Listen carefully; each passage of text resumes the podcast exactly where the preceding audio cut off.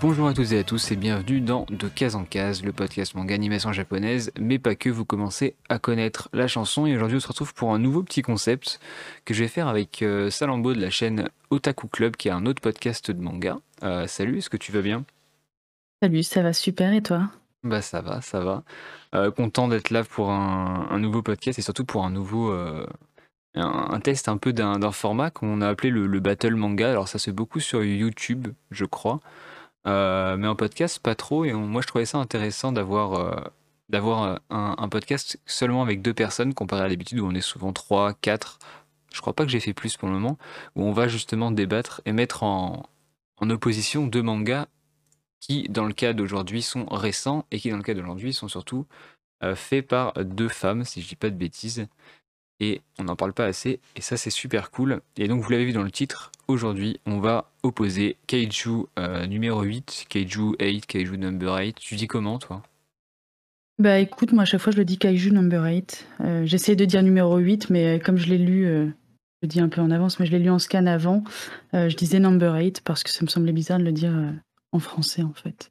C'est vrai que pareil je dis number 8 alors que bah, on faudrait qu'on dise numéro 8 vu que c'est le petit N euh, en français, le NO. Yes, c'est vrai. Mais c'est bizarre. On va dire number 8, donc euh, ceux qui disent numéro 8, bah désolé pour vous. Mais voilà. on, va on va utiliser ça pendant tout le podcast.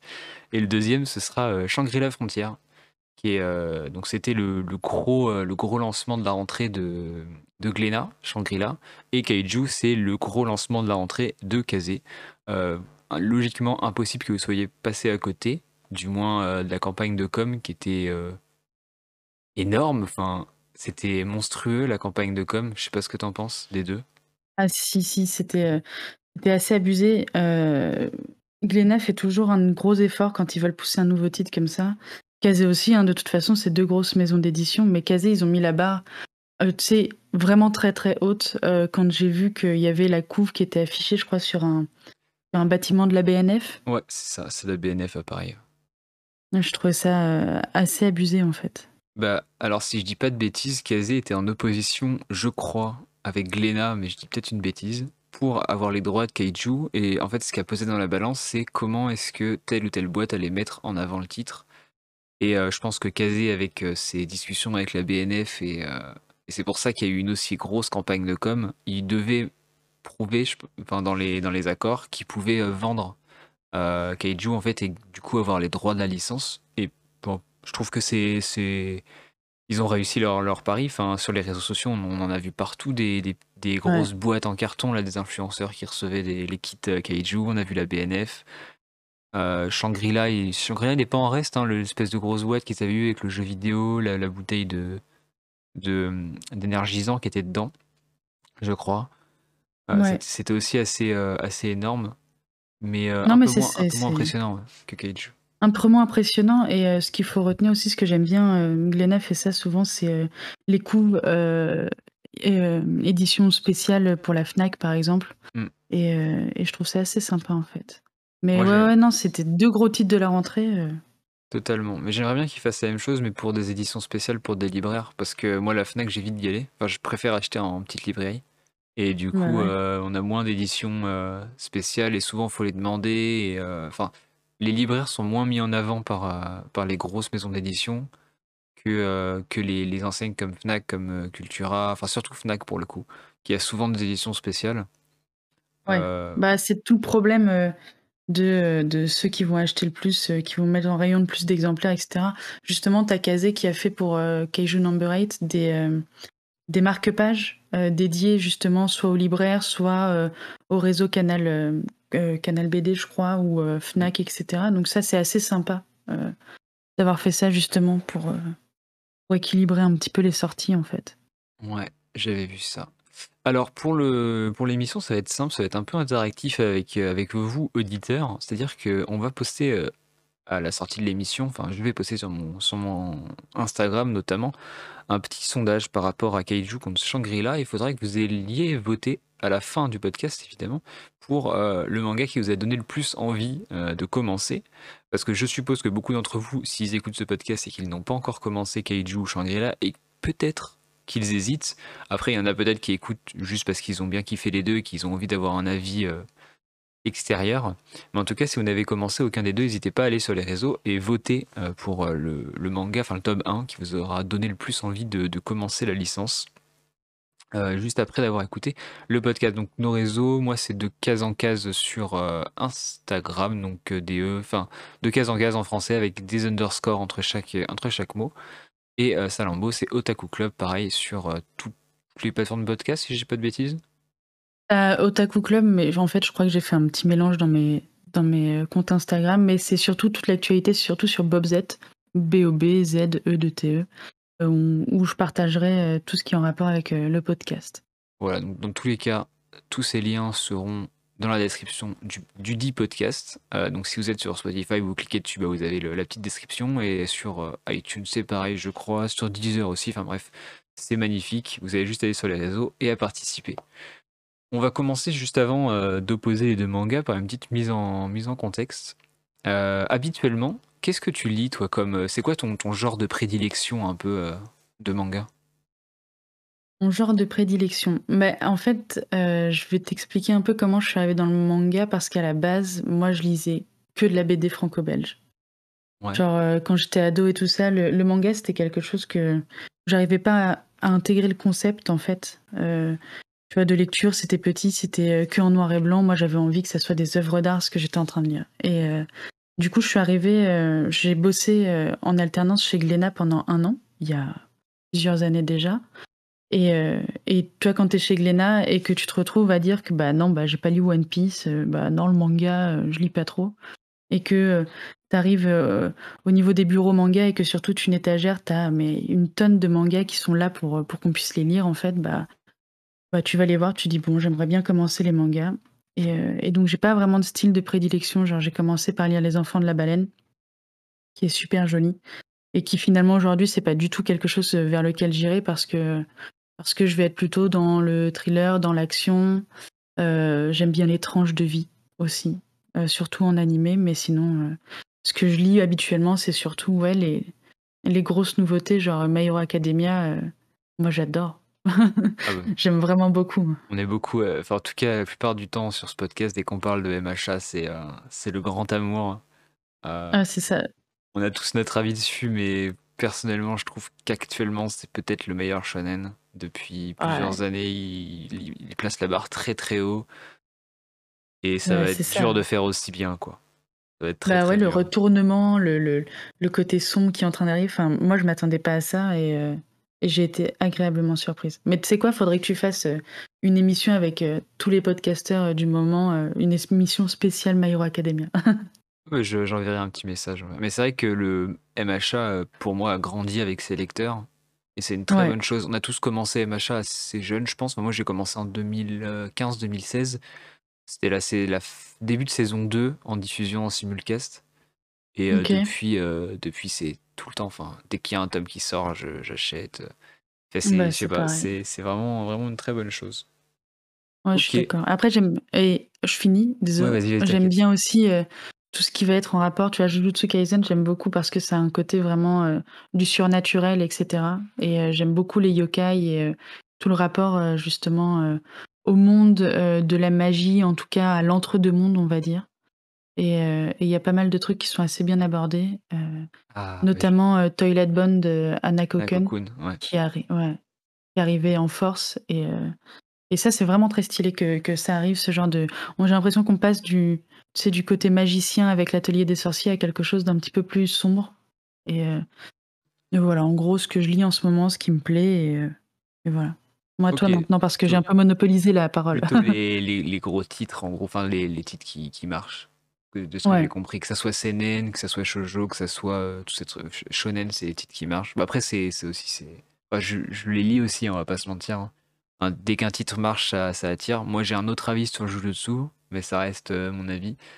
Euh, j'ai très vite décroché de l'œuvre. Enfin, très vite. Je suis quand même à jour sur les scans, mais on va dire que l'arc Shibuya qui est tant attendu par tout le monde m'a. On m'avait beaucoup hypé le truc et finalement, en fait, le début de Jujutsu, je trouve j'étais pas dedans. J'ai eu du mal. Le tome 6 euh, à 8, j'étais un peu plus dedans. J'étais en mode, ok, cool. Et après, on m'a un peu survendu Shibuya. J'ai lu Shibuya, j'étais en mode, ah, Bon, c'est Ah. pas ma came, on va arrêter. Non, me dis pas ça parce que c'est vrai que là j'ai le tome, je crois c'est 14 qui est sorti ou 13, je sais plus et et je l'ai pas encore lu parce que bon, bah, je mets un peu de temps à me mettre dedans parce que ouais, c'est un peu il y a un peu des longueurs. Bon, bah après ça va que ça va marcher, hein. C'est exactement ce que le public attend d'un arc, heu, comme ce pour moi, c'est c'est un peu le même style que l'arc Pain dans dans Naruto. C'est en fait, c'est ou l'arc Karakura dans Bleach, tu vois? C'est il rep il OK. reprend exactement ce qui fait un très bon arc de shonen dramatique. Il y a D'accord. dans les shonen, il y a toujours un arc à peu près au milieu qui arrive où c'est forcément dramatique, il y a des morts importants, il y a des combats importants, il y a de l'enjeu et il y a toujours, heu, enfin, tu vois le la construction, quoi Oui, oui, oui. et c'est cet arc-là pour le coup. C'est voilà, donc heu, attendu mais heu Mais un peu surcoté pour toi. OK, OK. Ouais, mais c'est voilà, c'est perso. Sinon récemment, je sais plus trop ce que si j'ai fini Twin Star Exorcist, je me suis mis à jour. Heu, Ah, je sais pas ce que c'est c'est. alors c'est un shonen qui parle d'esprit aussi et cetera et ce que je trouve bien dans Twin Star, je ferai une émission dessus, c'est que le l'amour est au centre du shonen, ce qui est ultra rare. On a c'est-à-dire que dès le début, on a un couple d'enfants, enfin de d'ados et Ah en fait, OK. tout toute l'histoire tourne autour de des sentiments, de l'amour, de l'amour fraternel, de l'amour, heu, paternel, maternel, de l'amour entre, heu, bah, homme-femme, homme-homme, femme-femme, enfin et en fait, l'amour est au centre du récit et je trouve ça ultra étonnant dans un shonen neketsu de combat, de mettre l'amour au centre du parce que nous, on est habitués à voir, heu, 2 persos qui s'aiment, mais ils vont jamais se le dire en fait, ils vont se fuir Ouais. et heu et là, c'est pas le cas. Donc je trouve ça, heu, je trouve ça vraiment cool. Maintenant, est-ce que je le recommande? Heu, ouais. À moitié. Si si les gens ont rien rien ça peut être sympa en fait, c'est soit on va aimer, soit on va pas aimer, quoi. C'est un peu ça. OK, OK, ouais, je vois les dessins, c'est, heu, ils sont assez particuliers, je trouve. Ouais, c'est un peu chibi, heu, bon, au dé au début, ça c'est un peu freinant, mais une fois qu'on est dedans, ça passe tranquille. Sinon, récemment, j'ai lu Search and Destroy de Atsushi Kaneko, la réécriture de Dororo, qui est, incroyable. C'est, heu, je pense que je ferai aussi une émission dessus, heu, parce que c'est une claque monumentale, ce truc.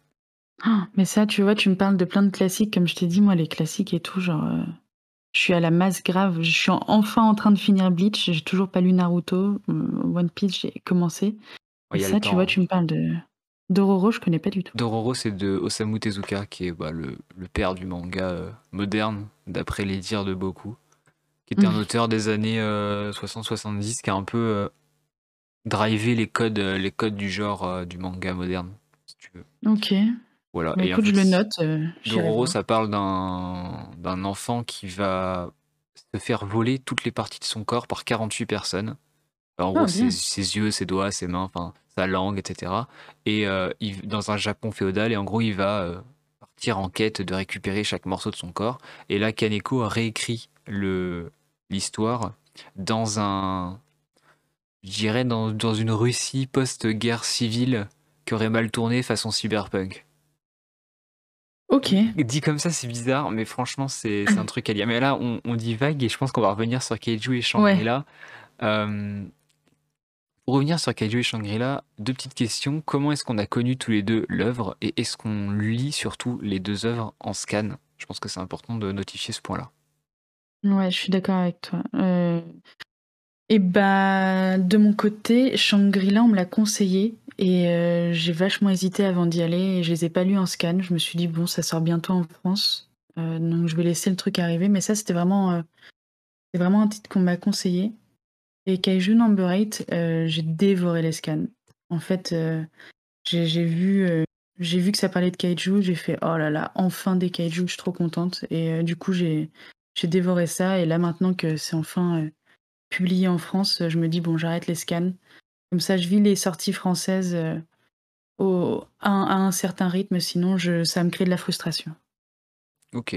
Bah, moi, pour ma part, Kaiju, je l'avais connu au moment de la sortie du chapitre, heu, 30 en scan, donc il y a pas si longtemps. Ouais.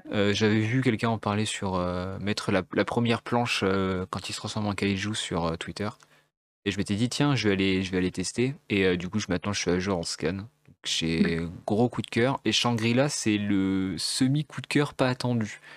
J'avais eu le Glénat le Mag là, de cet été. Et dedans, il y avait plusieurs chapitres. Et il y avait Shangri-La. Et heu, j'étais en mode: «Ouais, encore un truc dans un jeu vidéo la SAO à moitié isekai, heu, va y avoir du fanservice, heu» et j'ai été, surpris positivement. Je me suis dit: «Ah, bah là j'ai envie de savoir la suite» et du coup après j'avais lu toutes les semaines Glénat postait un chapitre avant la sortie sur leur site, jusqu'au chapitre 5 je crois, ou 6 et du coup chaque semaine j'étais au rendez-vous, je lisais le chapitre sur le site de Glénat, euh, légalement, en scan.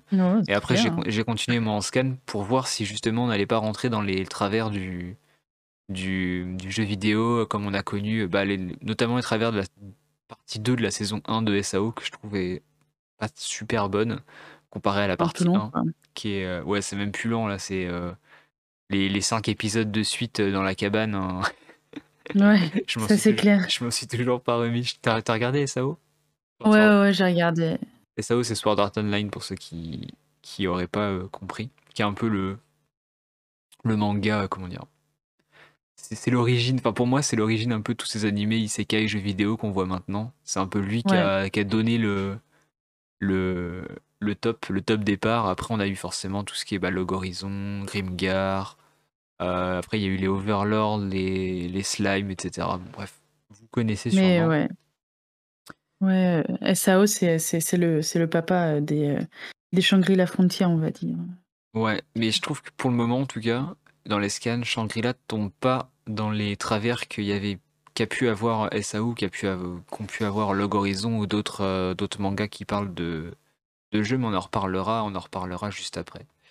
On va commencer la battle, je pense, tranquille. Je vais te laisser présenter euh, Kaiju, faire un petit récap de l'auteur, de quoi ça parle, comment c'est prépublié, les personnages, tout ça. Moi, je ferai un petit récap de Shangri-La et ensuite on, opposera un peu les, deux mangas suivant un, certain nombre de points. Je te laisse commencer.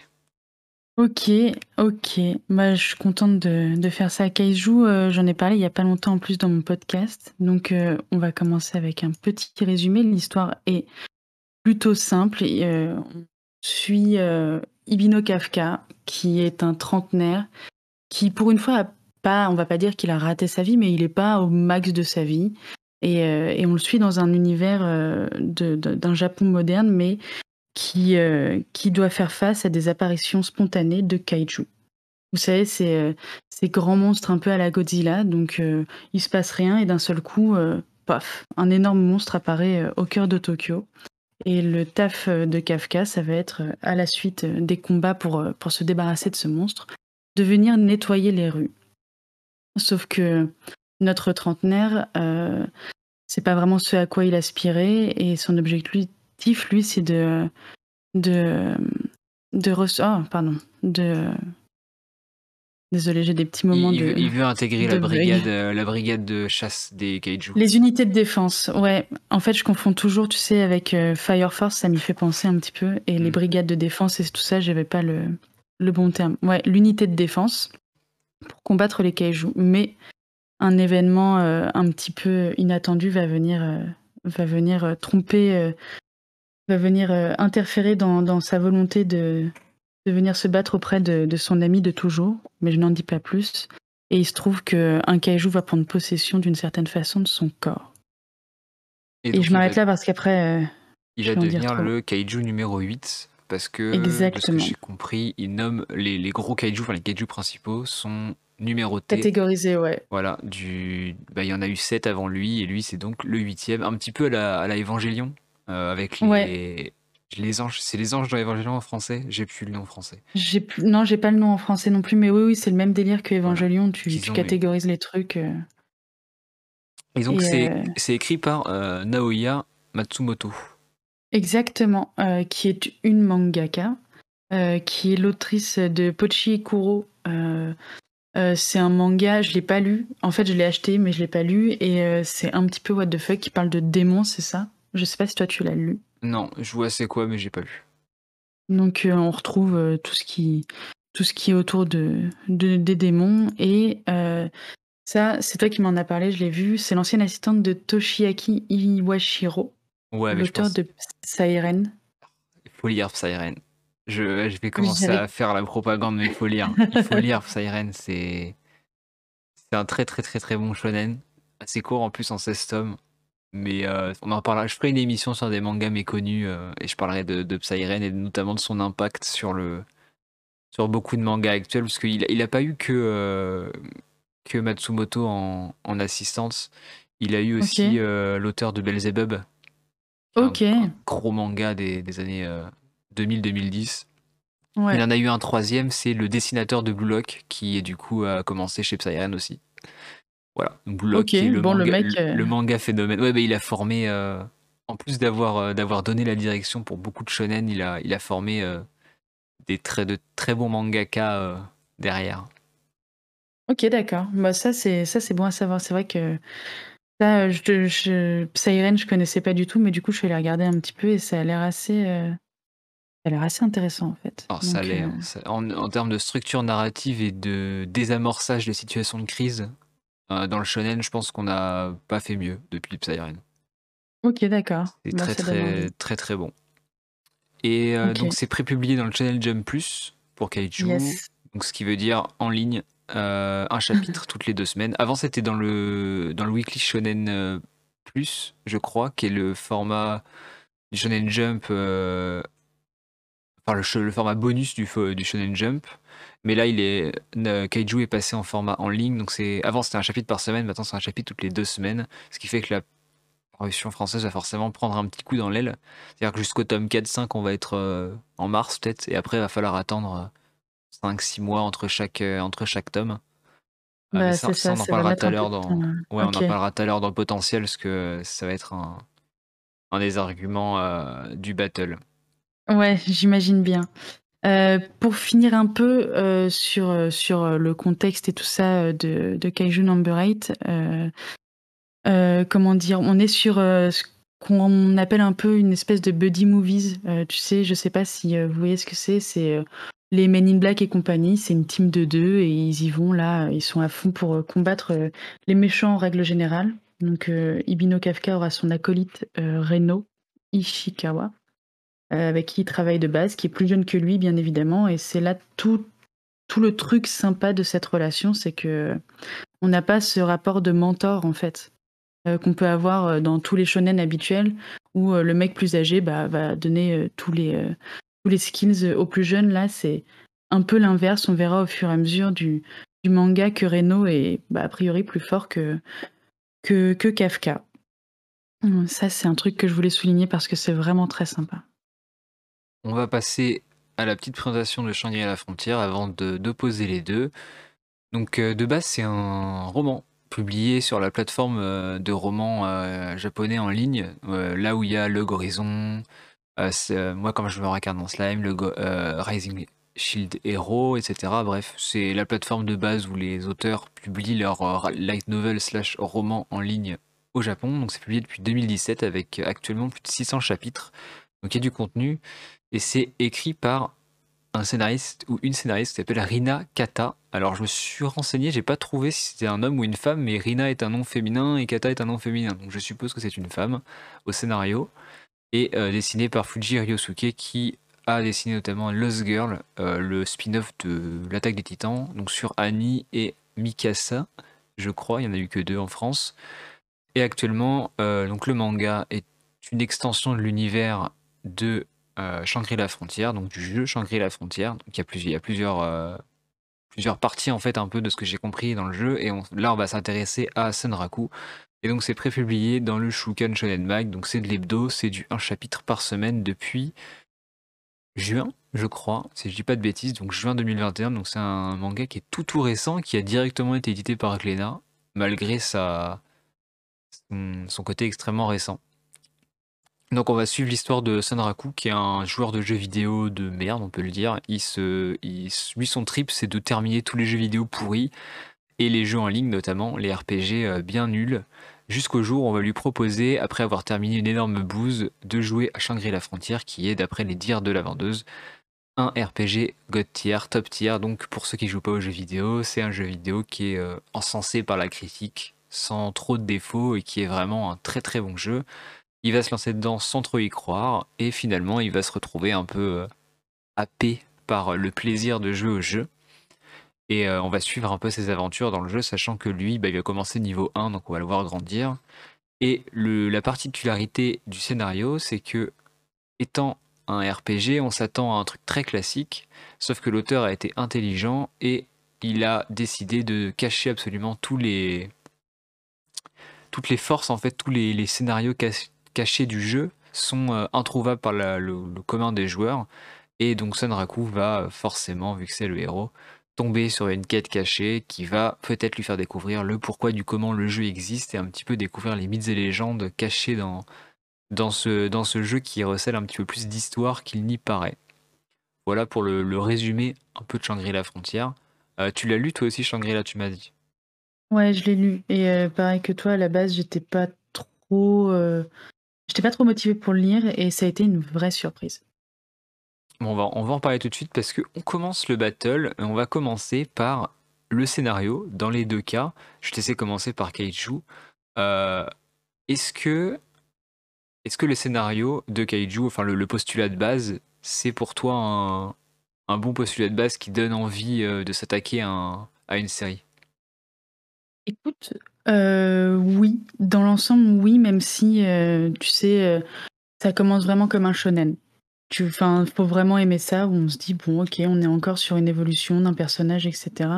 Et finalement, au bout, je pense, du deuxième ou troisième chapitre, tu comprends l'intérêt du scénario. Et je trouve ça assez rapide pour, euh, pour un manga, même pas, c'est même pas au bout du troisième chapitre, je pense que c'est au bout du deuxième chapitre où tu te rends compte que, ah d'accord, en fait, il y a tous ces éléments-là dès maintenant. Et pour moi, ça, c'est un vrai point positif euh, pour, euh, pour commencer un manga, c'est de pas mettre trois tomes pour être dans l'univers. Ouais, le, scénario de Kaiju est, est, assez accrocheur du début. Moi, j'étais pas du tout dans le délire Kaiju, j'aime pas trop ça à la base. Euh, force, bah, alors j'ai bien aimé Pacific Rim, mais euh, ça reste euh, et les, films Godzilla, mais voilà, le, délire du kaiju dans le manga, c'est pas trop ma cam en vrai. Et pourtant kaiju, ça m'a quand même attiré. Je sais, bon, on en reparlera, on en parlera après avec d'autres d'autres points. Mais en tout cas, moi, c'est pas le scénario qui m'a attiré à la base. Moi, juste le fait qu'il se, se métamorphose et que on peut parler un peu d'influence, mais moi, j'y ai vu un peu une renaissance de de l'attaque des titans au tout début. Ouais, je vois ce que tu veux dire. Et je me ah ouais, alors que moi, je euh, l'ai pas du tout amené à ça. Euh, c'est ouais, bizarre. Bah je pense que chacun le ressent d'une façon euh, différente. Moi, j'avoue que la métamorphose, où tu te dis, bon, bah, si lui, il est métamorphosé, ça veut dire qu'il y en a forcément d'autres. Et là, tu te dis, bon, l'univers est plus grand qu'il n'y paraît. Et tu as envie d'avoir des twists. Bah, après, ça, c'est parce que j'adore l'attaque des titans et, et que j'ai envie de, de revoir du shonen qui, qui est aussi bien écrit. Mais euh, ouais, moi j'ai vu une petite influence. Maintenant, est-ce qu'il y en aura, est-ce qu'il n'y en aura pas? Bon, peu importe. Euh, maintenant que je suis lancé dans, le, dans la série, euh, j'ai envie de dire ça ça compte plus trop. Mais t'as as ressenti une influence d'une autre série, toi, ou pas, en lisant Kaiju?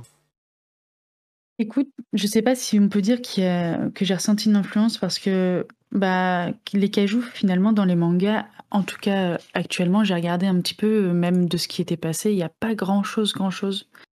Donc, euh, j'ai l'impression que c'est un style euh, qui est un peu à part. Le seul truc vraiment où je trouve que ça, se rapproche, c'est euh, Fire Force, où tu as ce même univers un petit peu, tu sais, de, de, de, dans Fire Force, tu as la combustion spontanée. Là, tu as une apparition spontanée de kaiju, donc on n'a pas la métamorphose, mais tout est un peu classifié de la même façon. Tu as des brigades, là, tu as des unités qui sont séparées en trucs comme ça, etc. Tu as une, une ambiance un petit peu armée. Donc euh, c'est vrai que si ça doit me faire penser à un manga, ça serait Fire Force. Après, de là à dire que ça a influencé le manga, je suis pas sûre parce que vu toutes les phases d'humour qu'on retrouve dans Kaiju Number 8, euh, je sais pas. S'il y a une influence, un truc qui m'a fait euh, tiquer, c'est euh, l'héroïne, enfin une des héroïnes, enfin un personnage secondaire qui est très très badass, qui s'appelle euh, Mina Ashiro, se balade avec un tigre. Et ça, ça m'a fait penser, euh, je sais pas si tu regardes Walking Dead. Moi, ça me fait penser à Noragami surtout. Ah ouais? Ça, j'ai pas lu Noragami, mais moi, ça m'a fait penser. Il y, a la même meuf en fait. Ah ouais? À ce point? Ouais. Attends, je regarde Walking, vite fait. Walking Dead aussi, euh, je, vois, je vois de qui tu parles. même si je regarde pas Walking Dead, j'ai vu des, des, images. Mais oui, Noragami, il y a une une nana qui a un, énorme sniper aussi, ou deux flingues, je sais plus, et qui a un tigre aussi, euh, qui se balade avec Ah ouais, d'accord. Bon, ok. Ça, j'avais pas vu, mais c'est vrai que du coup. Euh, tu l'as vu l'image du coup, en cherchant? Ouais, ouais, ouais, je l'ai vu, mais ouais, c'est. J'ai oublié son nom. Euh, c'est éloquent. Oh là, si je passe le. Je suis pas sûre de pouvoir retrouver, mais. Le nom. Mais ouais, non, c'est. Ok. Voilà, Ah, bah, je suis un petit peu déçu du coup. Noragami qui est aussi écrit par une, euh, une autrice qui a un bon manga et un bon anime. Voilà. Si vous, si vous voulez le lire, euh, je vous le conseille. C'est ok quoi. Ouais, c'est ça. Et niveau scénario, alors Shangri-La, en tout cas pour le tome 1, je trouve que ça casse pas trop patin un canard. C'est-à-dire qu'on a la, mise en place euh, de, de l'univers du jeu, ce qui est normal, on s'y attend. Euh, maintenant, je pense que c'est un petit peu le point faible, entre guillemets, parce que euh, tant qu'on n'aura pas le tome 2, 3, 4, je pense que Shangri-La va être très classique dans son approche. On a un, deux, trois petits twists sur la fin du, tome, mais en termes d'histoire, en tout cas pour le début, je vois mal comment l'auteur peut éviter de passer par le fameux euh, je suis niveau 1, je vais farm jusqu'au niveau 20, je vais découvrir le forgeron, je vais découvrir une bête qui est un boss de zone, et ainsi de suite. Euh, le schéma classique, jusqu'au moment où il va rencontrer, alors je sais pas si ça arrive, mais où il va rencontrer la guilde, euh, la guilde super forte qui va vouloir l'engager euh, forcément euh, avec sa future copine à sa tête. Bref, c'est un peu du, classique pour, le jeu vidéo, on est, on habitué à, à voir ça. Malgré tout, là on va passe au, au point univers en plus du scénario.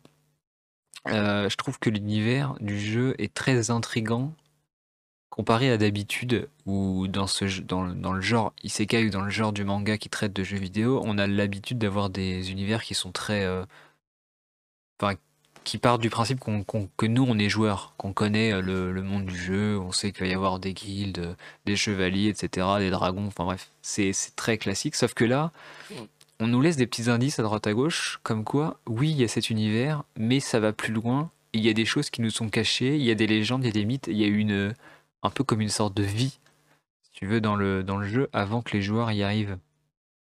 Et ça, je trouvais Ouais, ça un, un intéressant. Ça, un peu underground. euh. ouais, ça fait appel au, bah, à tout ce qui est euh, forcément à l'en- à l'envie de découvrir euh, un monde qui, qui cache des secrets. Récemment, il y a Tower of God qui, qui, qui utilise très Ouais, bien ce, ce procédé-là. Made in Abyss aussi, où tu te demandes ce qu'il y a, ce qu'il y a dans le monde, d'où ça vient, d'où c'est créé. Il y avait ce, ce postulat un peu dans l'attaque des Titans au début, où tu te poses des questions. Euh, un peu comme dans beaucoup de mangas, tu vas me dire, mais euh, là, c'est mis en avant en fait.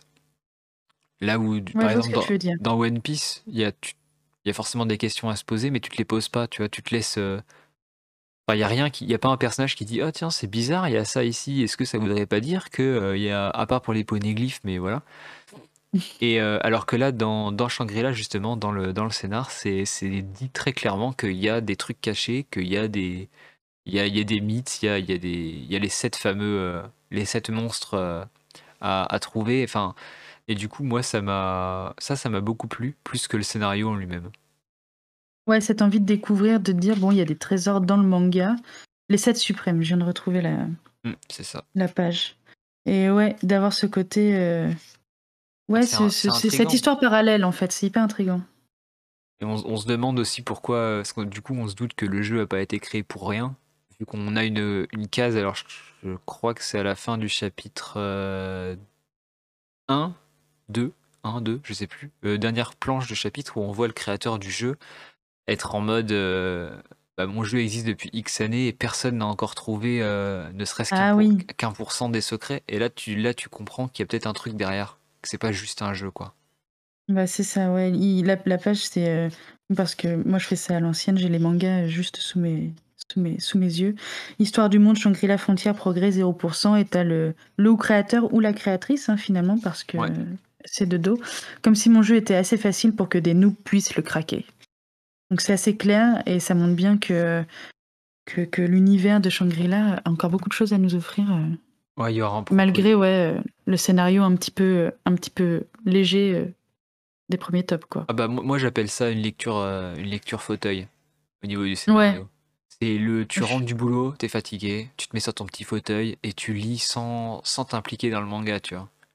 Ouais, mais c'est exact, exactement ce que j'ai ressenti. En même temps, c'est sympa aussi, tu vois, quand on vient euh, de finir euh, l'attaque des titans, on se dit que peut-être un manga un petit peu léger, ça peut être pas mal. Ouais, là où Kaiju, par contre, au niveau univers et scénario, je trouve que c'est moins une lecture fauteuil parce que euh, t'as quand même envie de t'impliquer dedans. En fait, ça fait appel à plein de petits éléments d'autres shonen et naturellement, tu vas avoir envie de un peu de t'impliquer dans l'histoire et te, et te poser des questions.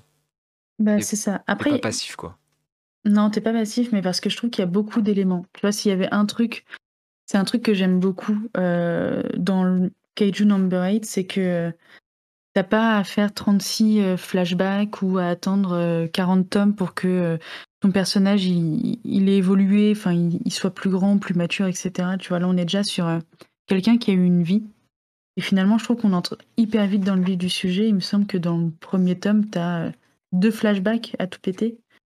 Ce qui est pour moi une qualité dans le scénario où, euh, ok, donc on n'a pas besoin de venir gratter dans son passé pour savoir ce qu'il veut dans sa vie. Bah, c'est plutôt simple.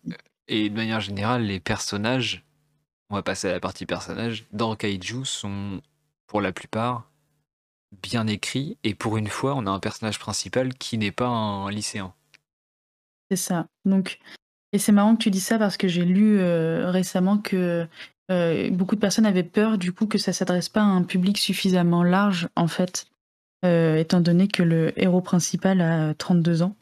Et finalement, c'est plutôt bien rattrapé avec les personnages secondaires euh, qui sont plus jeunes et qui sont plus dans la vraie dynamique qu'on connaît du shonen. Et ça, se voit en termes de vente. Hein. Kaiju et, enfin en tout cas à l'époque où il était dans le Jump et Shangri-La sont assez régulièrement dans le top 10 des, des chapitres des, semaines et des ventes aussi, oh. surtout. Ouais. Donc bah, ça prouve que ça marche, quoi. Enfin, c'est malgré le fait qu'il ait 32 ans, euh, il y a quand même des, il y a quand même un public, même s'il est jeune. Ah, c'est ça. Il y a du monde qui, qui suit. Puis après, c'est un shonen relativement sombre, tu vois. Je sais pas si on en est déjà au, euh, au dessin, etc. Mais euh, on n'est pas encore au graphisme, mais on y reviendra au graphisme. C'est assez sombre finalement, tu vois. Enfin, les, les, les planches sont elles sont pas aussi, euh, aussi claires que dans Shangri-La où, euh, où je vois pas vraiment de, pages remplies de noir, tu vois, à part bon, bon, quand on est dans la nuit, effectivement, mais sinon, euh, sinon c'est un manga avec des planches assez claires. Mais du coup, on revient au, personnage, pardon.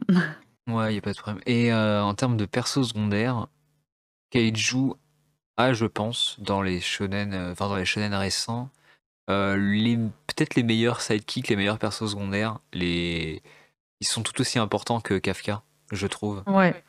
Notamment les persos féminins. Ah, et ça, ça, ça fait plaisir d'en parler. bah, je, laisse, ça fait plaisir. Je, laisse en parler du coup. Dans, dans Kaiju Number 8, en fait, c'est vraiment un manga de combat. En fait, t'as une force armée, etc. On est vraiment sur euh, le, la question de puissance euh, dans le scénario et dans, dans l'univers, en fait. Et ce qui est hyper, euh, hyper agréable, c'est de voir que tu as deux personnages féminins qui sortent euh, du lot. Donc tu as Mina Ashiro qui est euh, la, la, capitaine ou je sais plus quoi d'une unité de, de, de, de défense du Japon. Et donc elle a beaucoup la classe et elle est très forte. Et tu as Kikoru Shinomiya qui est une apprentie, on va dire, une, une, apprentie tueuse de kaiju, si on peut dire ça comme ça. Et ces deux personnages qui ont des. En tout cas, Kikoru est beaucoup plus mise en avant parce qu'elle fait partie du présent, alors que Mina va faire plutôt partie du futur. Et Kikoru a, un caractère hyper fort. Et puis elle est juste archi badass en fait. Elle est forte, elle maîtrise tous les codes du combat, elle défonce à peu près tous les kaijus qu'elle rencontre. Et, dans tout ça, tu as euh, quelques personnages secondaires masculins, dont. Euh, euh, comment il s'appelle Nero? Non. Je sais plus son nom. Il y a d'autres. Nero, pardon. Ah, c'est ok, le sidekick. Ouais, le sidekick vraiment de Kafka. et ils ont tous une place importante en fait. Kafka, il va être parfois un petit peu ridicule finalement dans ses réactions. Euh, et, il va apporter cette grosse touche d'humour alors que bah, finalement c'est les personnages euh, secondaires et plus jeunes qui vont être euh, un petit peu plus ancrés dans l'ADN on va dire du, genre shonen et, et c'est hyper agréable en fait c'est vrai que dans l'autre manga dans lequel je retrouve des personnages secondaires aussi valorisés ça va être peut-être dans, dans My Hero Academia en tout cas actuellement et petit point culture parce que c'est important de faire un petit point culture. Euh, Kafka, son prénom vient de l'auteur Franz Kafka, qui a écrit La Métamorphose. Yes. Voilà, c'est ouais, pour ceux qui ne connaissent pas euh, Franz Kafka, euh, qui est un auteur euh, émérite euh, décédé, qui a écrit un manga qui s'appelle La Métamorphose, enfin un manga, un roman pardon, qui s'appelle La, Méta- La Métamorphose et qui, euh, pour ceux qui connaissent, peut un peu influencer euh, Kaiju, euh, Kaiju 8 et euh, du coup je pense que le prénom euh, du héros est totalement une référence à, cet auteur et à, à son roman. C'était la petite, Ah, mais partie, sûr. culture quoi. Non, non, mais écoute, bien joué. C'est vrai que j'ai pas osé en parler en me disant, bon, je vais les perdre si je leur parle de, Bon, d'un écrivain. euh. Allez vous renseigner, c'est- toujours bien d'avoir euh, un, un corpus, enfin un panel de, de lectures possibles euh, sur les influences. On en parlait dans le podcast Made in Abyss sur euh, Dante et, euh, Ouais, et les différentes strates de l'enfer. Bon, c'est un truc de la culture générale qu'il faut avoir, mais si on l'a, c'est vrai qu'on a une autre lecture du manga. Et là, pareil, si on a Franz Kafka avec la métamorphose, on a une autre, une autre lecture de kaiju. Euh, c'est intéressant. Et Shangri-La, en termes de personnages, alors malheureusement, le tome 1 ne se concentre pas trop sur autre chose que le héros, Sanraku. C'est-à-dire qu'il est tout seul. On a l'introduction, je crois, de Emule, qui sera son sidekick slash animal de compagnie slash petit lapin trop mignon. Euh, et moi, oh, et puis moi j'ai mon lapin qui est juste à côté de moi qui me regarde au moment où je dis ça. Oh. Du coup, c'est moi ça m'a plu. J'ai vu un petit lapin qui fait de la magie, j'étais en mode ah, c'est pour moi. Et c'est ça qui un, un autre truc euh, qui m'a beaucoup plu dans Shangri-La et le lapin est là pour en attester. Moi, j'y ai vu un peu une, une réécriture des, des anciens mangas Monster Hunter et du jeu Monster Hunter. Ah ouais? bah totalement. On a, on a le héros qui, qui se bat au double lame. On a des monstres géants avec des combos, des esquives et toute une, tout un vocabulaire qui vient du, de l'univers Monster Hunter. Et on a le sidekick qui est un petit animal mignon dans Monster Hunter, c'est des petits chats. Et là, c'est le petit lapin qui va aider, euh, aider du coup euh, Sanraku durant toute son, son aventure. Et ça m'a vraiment. Le clin d'œil, je le trouve. euh, Enfin, pour ceux qui jouent aux jeux vidéo, logiquement, vous avez Monster Hunter et je trouve que c'est. si vous avez aimé Monster Hunter, en tout cas, Shangri-La devrait beaucoup vous plaire, parce qu'on on y retrouve beaucoup des codes de ce jeu, qui moi a bercé mon enfance. Du coup, c'est très bonne chose pour moi. Et on a l'introduction à la fin du tome d'un personnage féminin qui a l'air d'être extrêmement fort. Euh, elle, est présent, enfin, elle est présentée niveau 99, je crois, et en tant que player, Ouais. player killer, donc c'est-à-dire que c'est une tueuse de joueurs. En tout cas, elle a un physique féminin, et je pense que ce personnage va être central pour la suite. Et il y a moyen qu'il soit extrêmement badass, un petit peu comme, euh, bah, comme dans Kaiju euh, avec Mina et, et Kikoru. Ouais. À voir, à voir ce que ça donne pendant la suite, mais c'est vrai que ça fait du bien d'avoir des shonen avec des persos féminins qui tiennent la route et qui sont pas juste là pour, euh, pour faire joli. On va, on va pas en citer, mais euh, bon, il y en a un très connu en ce moment où les persos féminins sont pas très bon. C'est un peu des faire-valoir, quoi, mais on va pas, on va pas rentrer dans ces débats-là maintenant. Non, mais ouais, ça fait plaisir. euh, J'arrête pas de voir passer, tu sais, des, des, des tweets ou des trucs comme ça. Genre, mais dites-moi euh, dans quel manga je peux trouver un personnage féminin euh, qui soit cool, badass et qui soit pas là juste pour avoir des gros nibards, tu vois. Et, Après, on euh, on n'est pas encore au niveau de mettre les persos féminins en, personnage principal. Ce Bah non, faudrait ce pas déconner, Ce attends. qu'aurait pu être, euh, franchement, tu remplaces, euh, tu mets Kafka en tant que chef à la place de Mina et tu mets Mina dans le rôle de Kafka. Ça aurait été, Ça sti- serait- ça aurait été Mais grave. Mais je suis pas sûre que le monde du manga soit encore prêt pour avoir, tu vois, un manga, euh, un manga de combat centré sur un personnage féminin. Mais on a Gundam Last Order qui existe. Oui, mais bon, tu vois, euh, je te parle de, de, de, de, de, nouveautés. Euh, En nouveauté, c'est vrai que euh, ça a l'air compliqué de parier sur le personnage féminin autre que dans le shoujo ou les tranches de vie, tu vois. C'est vrai. Donc ça fait plaisir que ça soit là, même si c'est en second plan, ça fait plaisir. Non, je pense que ça va se démocratiser, honnêtement. Ça commence. oui. euh, déjà, on est, on est plus, on est, on est quand même passé du personnage féminin qui a juste dû faire valoir à la, dans la plupart des mangas récents, en tout cas des personnages féminins intéressants, qui ont une vraie backstory, un, un vrai propos à raconter. Donc, Ça, je suis bien d'accord. Ça va dans le, dans le sens, quoi. Yes. Et on va attaquer sur la petite partie graphisme. Euh, alors là, c'est une partie qui est très, euh, pour le coup, subjective. On peut pas, on peut, on pourra jamais être objectif sur du graphisme parce que ça fait appel à, à notre perception de l'art. Mais on va quand même en parler. Euh, qu'est-ce que tu penses du style graphique de Kaiju 8? Écoute, euh, pour moi, on est sur un manga, euh, assez classique. Alors je vais pas te mentir, tu vois les premières pages du manga qui sont en couleur, ça donne un petit peu, un petit peu la tendance et c'est vrai que ça donne un petit peu de profondeur au dessin. Après, je vais pas dire que que la mangaka, que Naoya Matsumoto a un style particulier, tu vois? Euh, qu'on peut identifier euh, euh, entre tous les autres mangas, c'est bien exécuté, c'est très joli, mais il n'y a pas de truc particulier.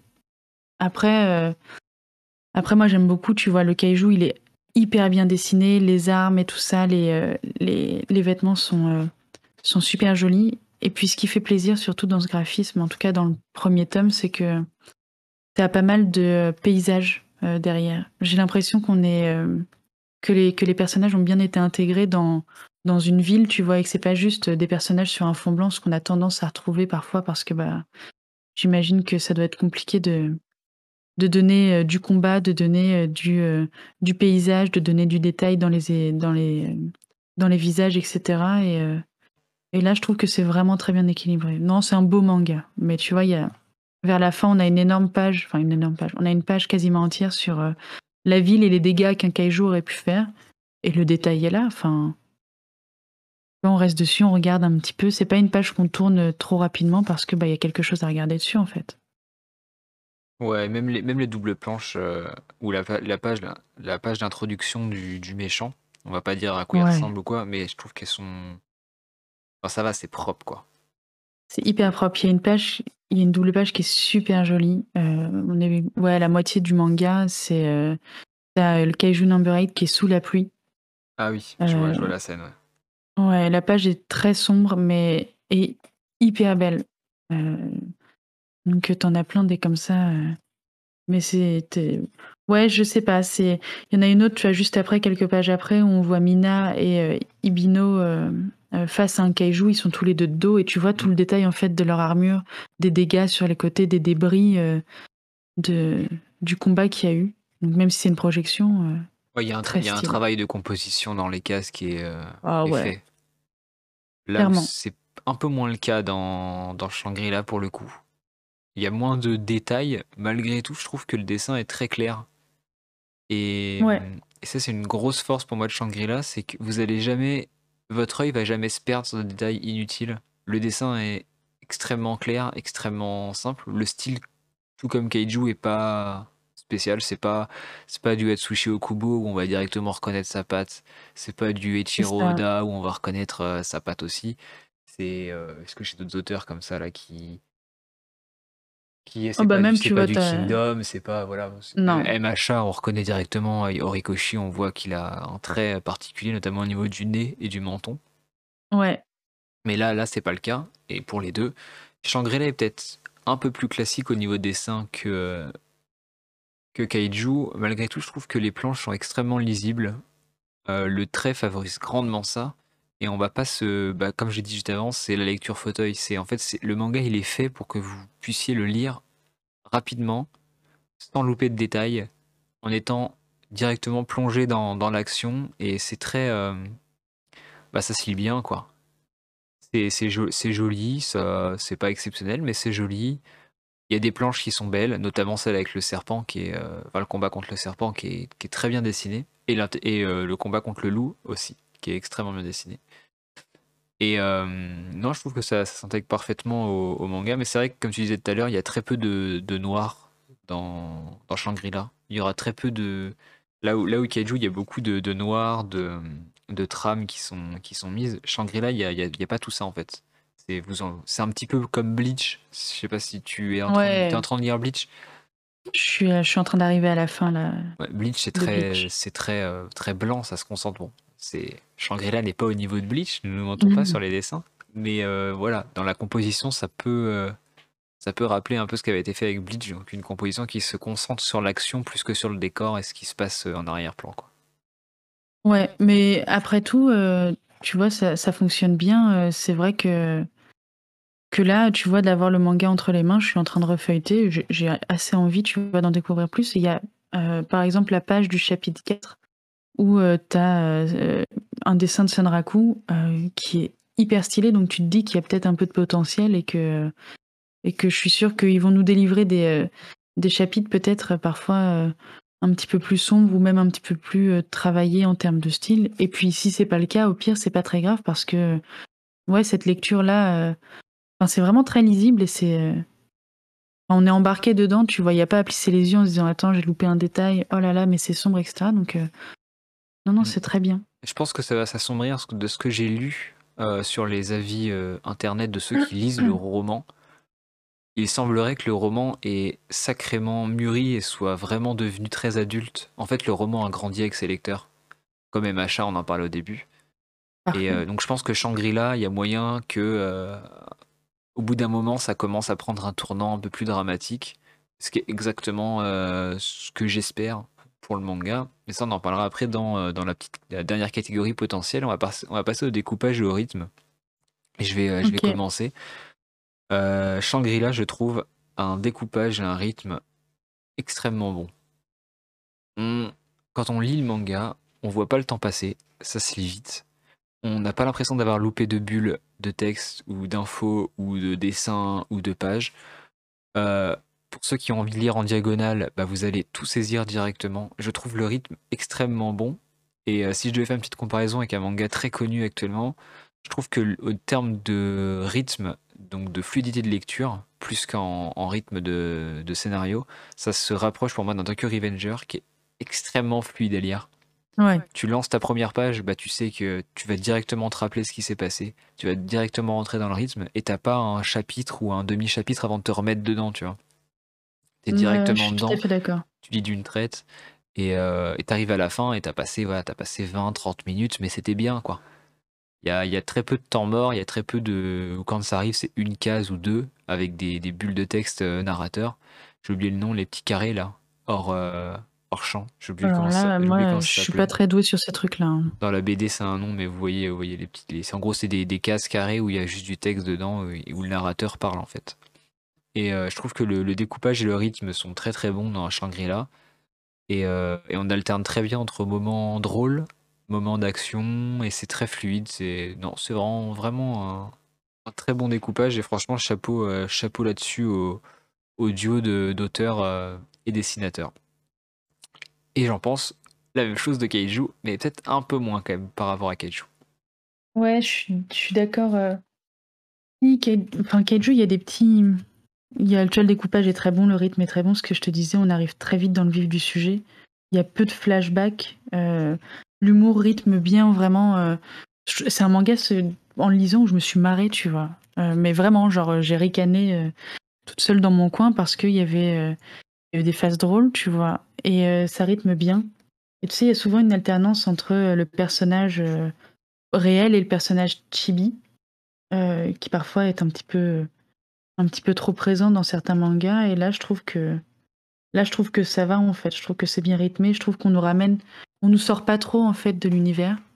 Même si comme il y a beaucoup d'informations, que les planches sont denses, euh, il y a certains moments où tu dis attends, euh, je reviens vite fait en arrière parce que j'ai l'impression de ne pas avoir tous les éléments pour pouvoir avancer. Après ça c'est mon ressenti et c'est très personnel mais euh, sinon après tout ça le rythme enfin Ouais, ça se lit, ça se lit très bien tout seul et, euh, et moi je me suis bien marrée en le lisant. Euh, au niveau du rythme, de l'humour, etc. C'était vraiment très bien. Ouais, donc si vous voulez un manga, un manga rythmé, de toute façon les deux euh, passent très bien. C'est un peu le but du shonen, c'est que ça soit rythmé et qu'on puisse le lire un peu en diagonale. Enfin, entre les, deux sorties de tomes, souvent ce que les gens font quand il y a plusieurs mois, c'est qu'ils relisent le tome précédent. Et là, pour le coup, les deux mangas se prêtent très bien au OK, j'ouvre mon manga, je feuillette et je relis en diagonale et je vais me rappeler de tout ce qu'il y a, quoi. Le, rythme, est bon pour ça. Peut-être plus encore chez Shangri-La Frontière, justement, avec ces planches euh, qui sont un petit peu moins sombres. Euh, je pense qu'on arrive plus facilement à dire Ah, ok, d'accord, c'est vrai, ça, ça s'est passé là. Ok, c'est rapide, c'est bon, je passe à autre chose. Totalement. Et on va passer à la dernière partie qui est le potentiel. Et là, c'est la partie pour moi la plus importante.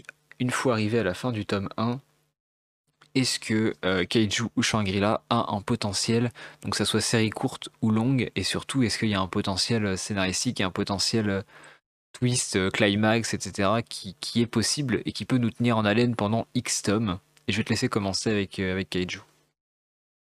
Ah bah, Kaiju, ça finit avec un cliffhanger de ouf en fait. Euh, mais je c'est très compliqué. Cette partie-là, euh, elle est un peu traître euh, dans, ton, dans, dans, cette battle. C'est que c'est compliqué d'en parler sans, sans spoiler. Donc on, va faire très attention.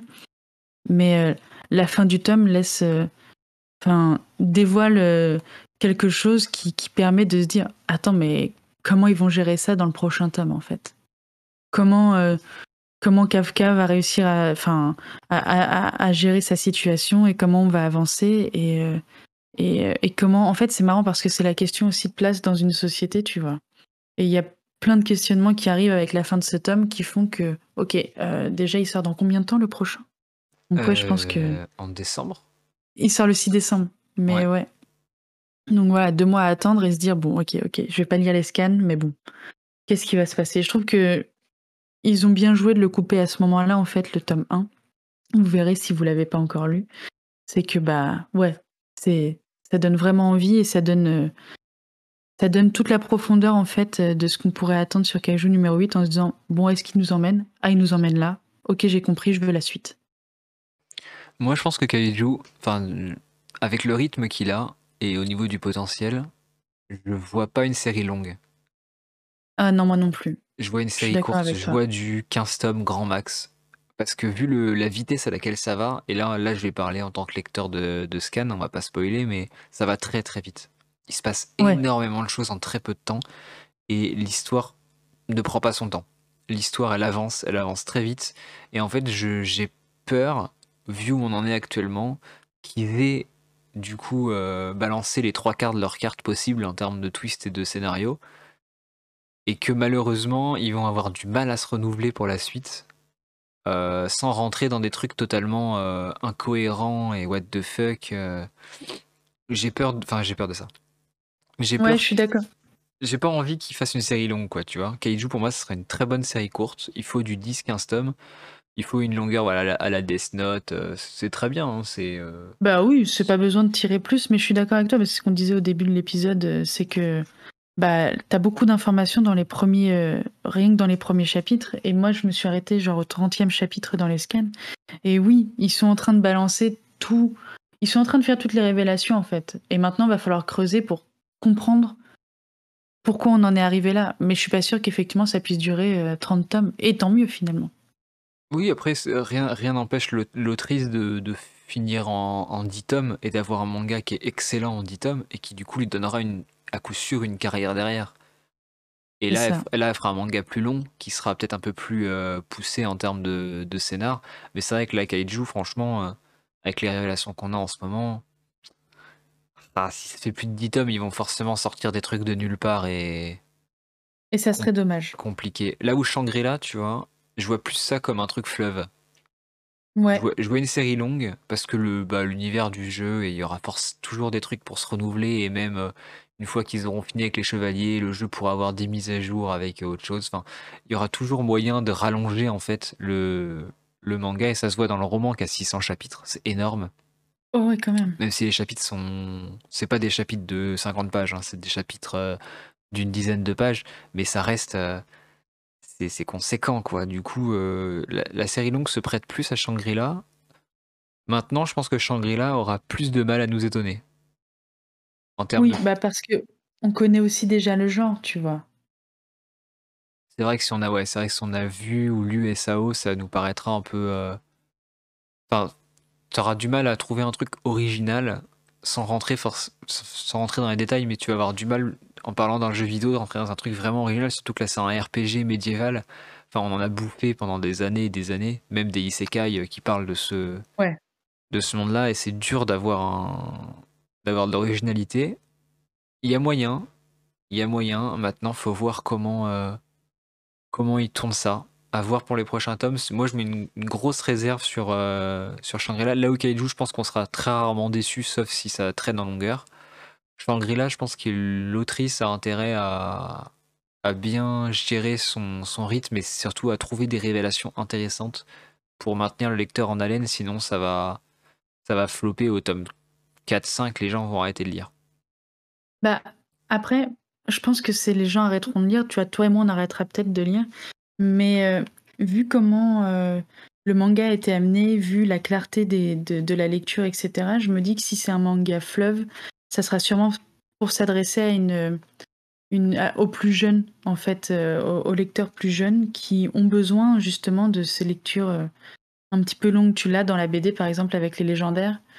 Qui, qui durent depuis mille ans et pourtant on a l'impression qu'ils ont déjà tout dit, tu vois mais parce que c'est la régularité euh, de ce qui te rassure un petit peu dans une lecture comme celle-ci. Tu t'accroches au personnage, tu veux en savoir plus et tu veux voir jusqu'où ils vont aller. Mais oui, en termes de révélation, je pense que, sauf si on nous sort un truc vraiment, vraiment épique, à un moment donné, peut-être, oui, on va peut-être s'essouffler. En tout cas, on approche de la fin de cette émission. On n'a plus trop de points à aborder par rapport à Kaiju et Shangri-La. je pense que vous l'aurez compris, on a techniquement tous les deux apprécié les deux œuvres. Ouais. Euh, moi, j'ai une très légère préférence pour Kaiju sous réserve, mais Shangri-La est très bon aussi. Et honnêtement, je vous conseille de lire les deux. En plus, les deux sont à bas prix. Ça fait partie des rares mangas qui sont encore à 6,90€. C'est clair, ça, Profitez-en, profitez-en. Ouais. C'est du petit format. C'est pas du, c'est pas du format Meian ou du format euh, euh, Fire Punch. Fire Force, hein, Fire Punch. Non, Fire Punch. qui sont des formats plus grands. Donc euh, c'est des tout petits formats. C'est les formats, les plus petits formats manga qui existent. Mais ça se lit bien. C'est pas cher. Et franchement, ça, ça, serait bête de passer à, côté des deux. Je crois que Shangri-La a un format un peu plus grand que Kaiju, mais pour le même prix. Donc franchement, n'hésitez pas.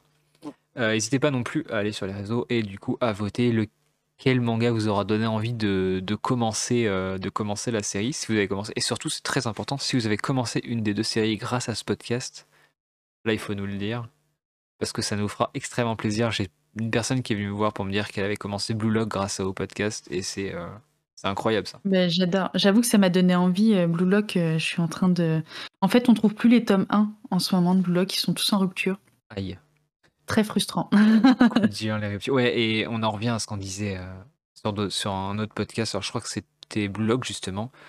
Si vous avez l'occasion de prendre un train au départ, surtout euh, la Shangri-La et Keiju, c'est sûr que ça va marcher. Prenez-le. N'attendez pas qu'il y ait 3-4 tomes parce qu'il va y avoir des ruptures, c'est sûr. Bah, il va y avoir des ruptures et puis ne vous laissez pas embarquer sur le ah non mais c'est trop hype, il y a eu trop de com dessus, j'ai pas envie d'y aller parce que euh, j'ai pas envie de rentrer dans le moule entre guillemets. On s'en fout de ça. L'univers, il est dans les deux cas, l'univers est très bon et il euh, faut, faut, y aller quoi. Si ça vous intéresse, vous posez même pas la question quoi. Donc voilà, allez euh, voter sur les réseaux, allez écouter le podcast. Donc c'est Otaku Club sur euh, toutes les plateformes de streaming et @bobz sur Instagram et Twitter. Moi, c'est de case en case partout aussi.